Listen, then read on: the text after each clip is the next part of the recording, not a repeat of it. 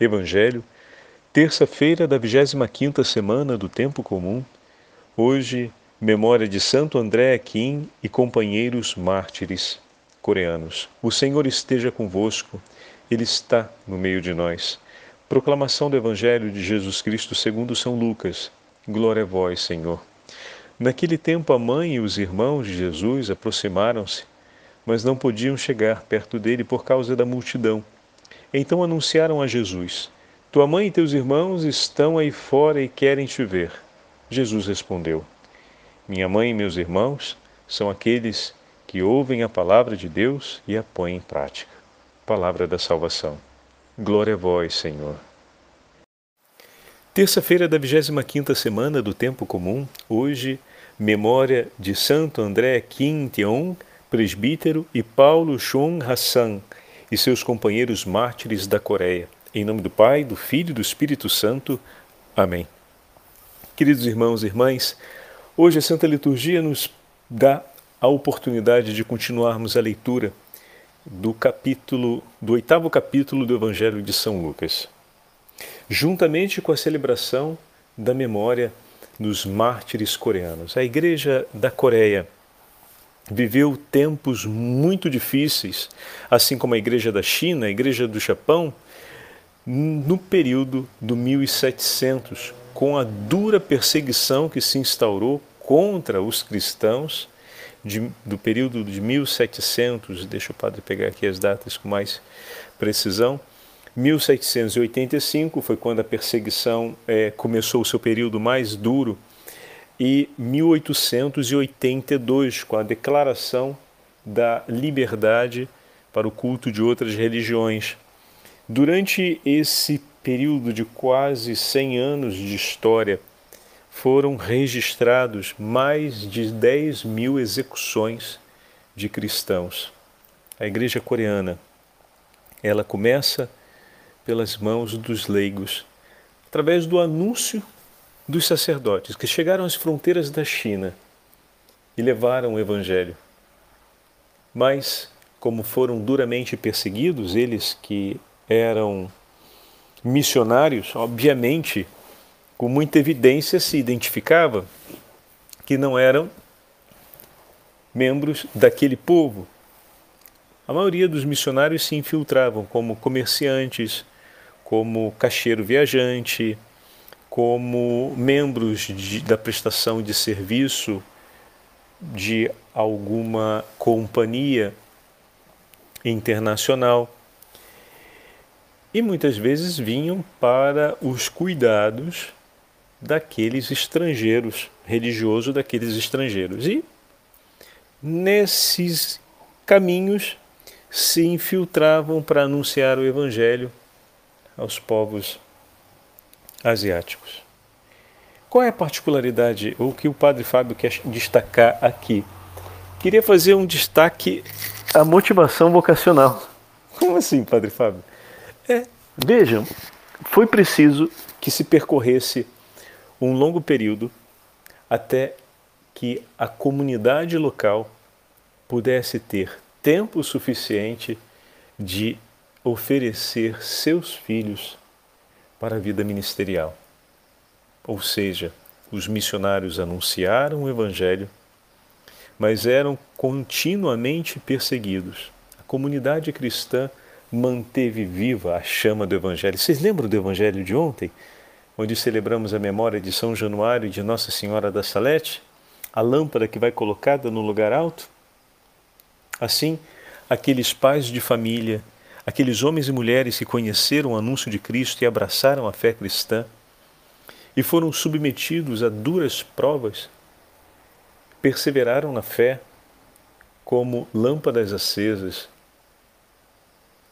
E seus filhos, como é o caso de Santo André Kim, seu pai se tornou cristão e cuidou de poder acompanhar e manter os recursos necessários a fim de que a comunidade cristã pudesse perseverar no tempo da perseguição até que ele venha denunciado e morto.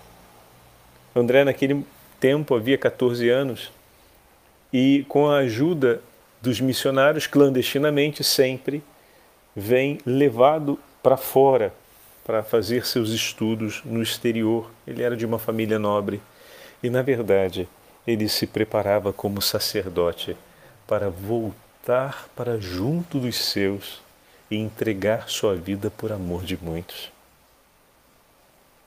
Assim, aquele filho, nascido no 1821, em meio a esse tempo tão difícil, como tantos outros, homens e mulheres, acompanharam e recolheram o testemunho de seus pais e avós, que foram lâmpadas acesas, e não tiveram medo de fazer-se irmãos e irmãs, mãe do Senhor. Quem são meus irmãos e minha mãe? Minhas irmãs e minha mãe são aqueles que ouvem a palavra de Deus e a põem em prática. E dessa forma, amparados pela intercessão da Beatíssima Virgem Maria, no tempo das dores, no tempo das lágrimas, já pensaram quantas coisas viveu Santo André e seus companheiros mártires? Quantos familiares eles enterraram? Quantos lugares tiveram que deixar e migrar para outros, fugindo da perseguição? Quantos feridos tiveram que consolar? Quantas execuções acompanharam de seus amigos e companheiros de comunidade? Quantas dores sofreram nessa vida e quantos homens e mulheres em sofrimento eles tiveram que consolar. E em nenhum momento se dispersaram do Evangelho. Meu irmão, minha irmã, às vezes a vida bate na gente com contratempos, com dificuldades que são muito razoáveis porque fazem parte do ritmo da vida cotidiana. É uma dificuldade financeira que chega, uma dificuldade muitas vezes de saúde que se apresenta.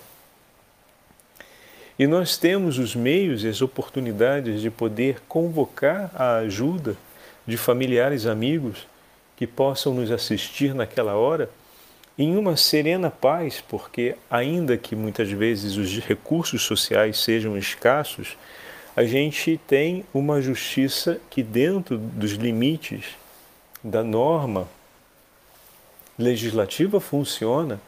A gente não tem uma legislação contra a pessoa que abate os direitos da pessoa, que impede a pessoa de ser reconhecida socialmente como eles viveram naquele período, ou seja, não obstante todas aquelas durezas que já eram é, típicas da vida, existiam ainda aquelas outras durezas ou situações de maior rigidez que eram atípicas e se impunham contra eles, num cenário de completa hostilidade para alguém que pensa uma vida vivida para si. Como eles não pensavam em viver a vida para si mesmos, toda aquela hostilidade e agressividade não resultava ou não levava ao abandono da fé, porque não viviam para a própria satisfação, não viviam para conquistar os prêmios desse mundo, não viviam para as riquezas do seu tempo, mas viviam para Cristo, viviam para amar, viviam para fazer da própria vida um tesouro nas mãos de Deus por aqueles mais necessitados. Assim, muitas vezes, arriscaram a sua própria carne, o próprio pescoço, para sepultar os mortos. Arriscaram a própria vida para confortar os enfermos. Saíam durante a noite, correndo o risco de serem presos, para encontrar os feridos e para rezar perto deles, no momento em que lhes faltava força por causa dos flagelos da tortura. Podiam rezar muito bem em casa, mas saíam e se escondiam na mata, ou se escondiam nas proximidades onde estavam aqueles irmãos em sofrimento para rezar ali no silêncio da noite e encorajá-los. Não viviam para si, mas faziam da sua vida um legítimo ato de amor por aqueles que mais precisassem. E não eram assim só com os cristãos que estavam sendo perseguidos, mas muitas vezes agiam assim no cuidado pelos algozes, que quando passavam uma necessidade, não é porque eram contrários aos cristãos que eles deixavam de cuidar quando um estava doente, quando um passava por uma necessidade de ser assistido materialmente para a construção de sua casa, ou quando passaram as tempestades típicas daquela região do sul, no período das chuvas, e que destruiu a casa ou destruiu a lavoura, e se mobilizavam para cuidar da lavoura também daqueles que muitas vezes os entregavam e denunciavam. Dessa forma, viviam intensamente o que Jesus ensinou no Evangelho: amar, perdoar, abençoar. Amar os que te perseguem, abençoar os que te maldizem, perdoar os que te ofendem. Desse modo seguiam Cristo. Assim escolheram viver cada dia de suas vidas como verdadeiros irmãos de Jesus, como viveu a Beatíssima Virgem Maria, seguindo o testemunho da maternidade da Santíssima Virgem Maria, que chora e intercede, como ontem vimos em Nossa Senhora da Salete, pelo bem de cada um de seus filhos, pela conversão de todos. Ela que sempre se fez presente e próxima aos mártires, também estava ali, em meio àquele matagal, junto àqueles que se escondiam durante a noite para rezar em silêncio, próximo dos que estavam sendo torturados, ou pendurados de cabeça para baixo, ou então sendo expostos a tantos outros tipos de tortura. Eram várias as torturas, é, nem falo porque são realmente muito impressionantes as torturas que eram feitas na Ásia contra os cristãos, era, a tipologia era realmente muito, muito dramática. E eles estavam ali, acompanhando de perto. Onde estava Jesus crucificado, eles estavam com ele. Onde estava Jesus abandonado, eles estavam com ele. Onde estava Jesus flagelado, eles estavam com ele. E você está pensando que eu estou me referindo só àqueles que estavam sendo martirizados? Não, não. Muitas vezes Jesus estava crucificado, flagelado e abandonado no coração daqueles que, odiando os cristãos, odiavam Cristo.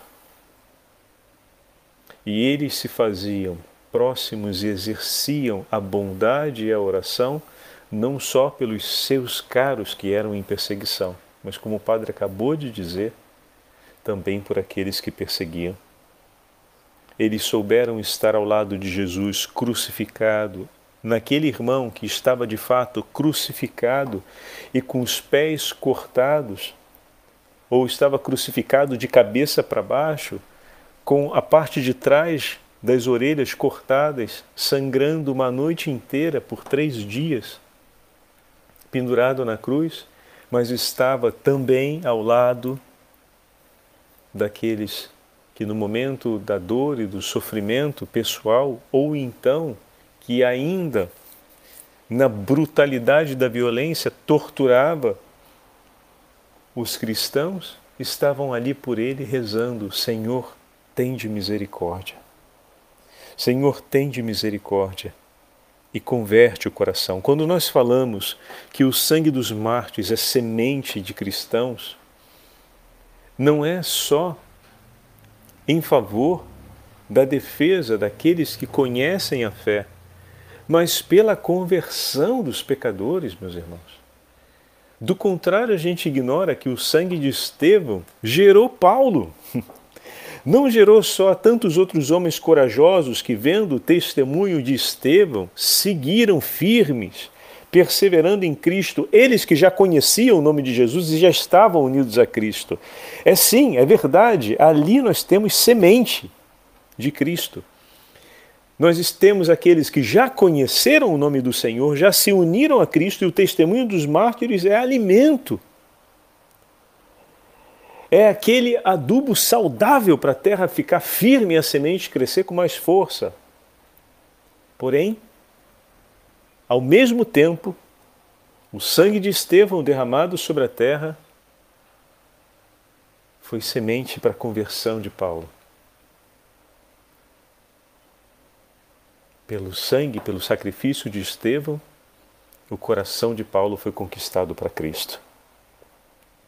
Pelo coração e pelo sacrifício de André Kim e tantos outros companheiros mártires que perseveraram como irmãos e irmãs do Senhor, muitos outros corações que naquele momento estavam longe do Senhor se converteram e abraçaram Cristo. Por isso os mártires não estavam ali, por isso os companheiros, os cristãos não estavam ali somente apoiando os mártires no sofrimento, mas intensamente rezando pela conversão daqueles que naquele momento não demonstravam a mínima disposição de se converterem. E nisso eles se uniram ao testemunho e ao sacrifício de Jesus. Porque o Senhor, no alto da cruz, reza, dizendo: Pai, perdoai-lhes, pois não sabem o que fazem. O Senhor morre rezando por aqueles que ainda estão na inimizade com Deus. Oh, meu irmão e minha irmã, quando pensamos nessa grandeza do testemunho dos mártires, vem no coração aquela vontade de dizer de imediato: Senhor, me dá coragem, porque eu achava que aquela solidariedade fraterna com o irmão no sofrimento que vem quase espontaneamente no coração já era algo grandíssimo. Mas agora estou compreendendo que o Senhor me leva a, muito, a um ato muito maior do que esse, mas é de fato unir-me às tuas chagas, crucificado. O que significa que se me uno às suas chagas, abraço aquele que me crucifica, porque as suas chagas foram caminho de vida para aqueles que ofereciam a morte a ti. Jamais pensei, Senhor, que unido às tuas chagas eu me tornaria abraço do teu coração por todos aqueles que me fazem mal e que me perseguem. E que me perseguindo perseguem a ti. E que abandonando o teu santo nome desprezam a fé cristã. E que, desprezando a fé cristã, se tornam ainda mais atenção e zelo do seu coração. Ó oh, meu Jesus, unir-me a Ti é aproximar-me de todos aqueles que giraram as costas para Ti. Unir-me a Ti é pensar dia e noite naqueles que deixaram de pensar em Ti. Unir-me a Ti é oferecer-me como farol durante a noite, em súplica constante, assim como o farol durante a noite lança os raios de luz em todas as direções, a orientar aqueles que estão perdidos nas trevas. Assim também o cristão, com a sua oração, continuamente é no mundo os raios de luz desse farol.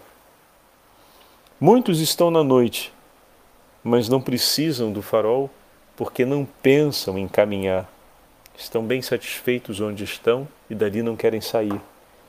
Mas aqueles que, por alguma razão, ou seja, pela obra da misericórdia de Deus, se movem e não mais desejam estar parados nas trevas da noite, mas buscam seguir em direção a um lugar seguro, vão buscar as luzes que possam orientá-lo. E ali está. O farol dia e noite lança seus feixes de luz.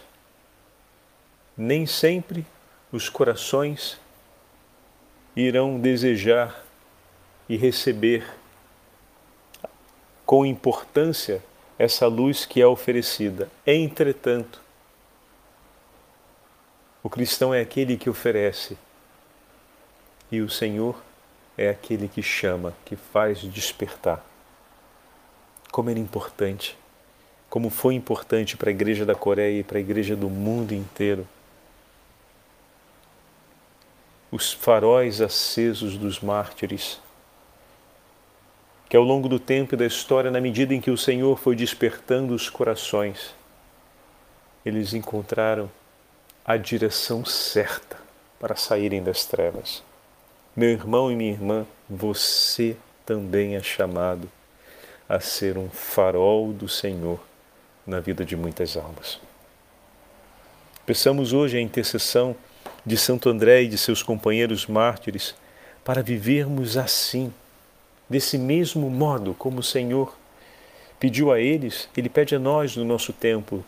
Talvez nessa geração presente em que eu e você estamos, não estejamos testemunhando com a dureza e a exigência de sangue que testemunharam nossos irmãos coreanos.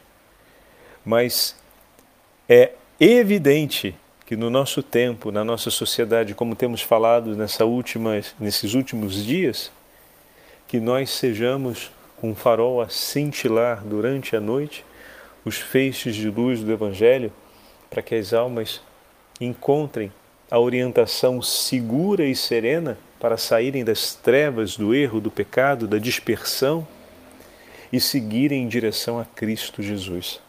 E que pela intercessão da Beatíssima Virgem Maria, Rainha dos Mártires e de nossos irmãos mártires coreanos, o Senhor nos abençoe e nos proteja e nos conduza o Senhor esteja convosco, Ele está no meio de nós.